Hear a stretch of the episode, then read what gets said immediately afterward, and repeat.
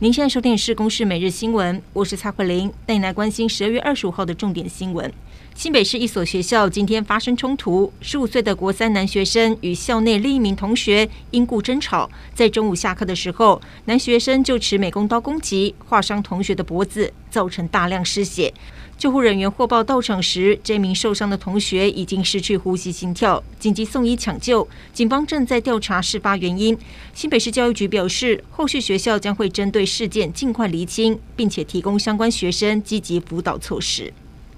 各地气温变化，明天星期二白天开始，气温将缓步回升。不过星期四受到南方云系北移，紧接着星期五东北季风增强，各地由南到北将会转为湿凉的天气。而目前综合各国气象资料显示，三十一号跨年夜将会有冷空气报道，强度介于大陆冷气团以及强烈大陆冷气团之间，气温将会一路下滑到元旦清晨。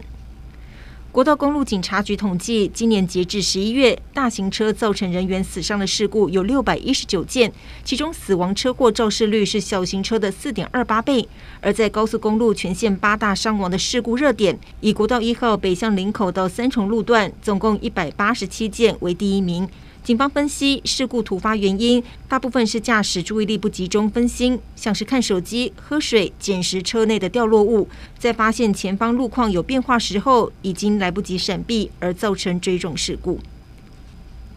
屏东恒春有全台保留最完整的百年恒春古城门，由于北门和西门仍旧可以通行，不过有高度限制。先前不时就曾经发生车辆通行的时候，导致城门时常被卡住或是撞到。昨天就有一台民众党的总统宣传车误判高度，卡在门洞内，造成砖墙毁损。文资所将会会同中央文资局评估，如果有破坏古迹的状况，将依文资法裁处。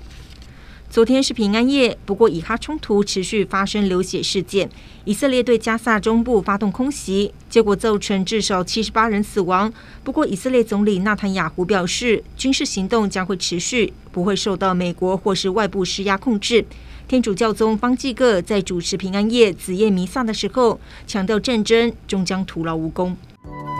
以上由公视新闻制作，谢谢您的收听。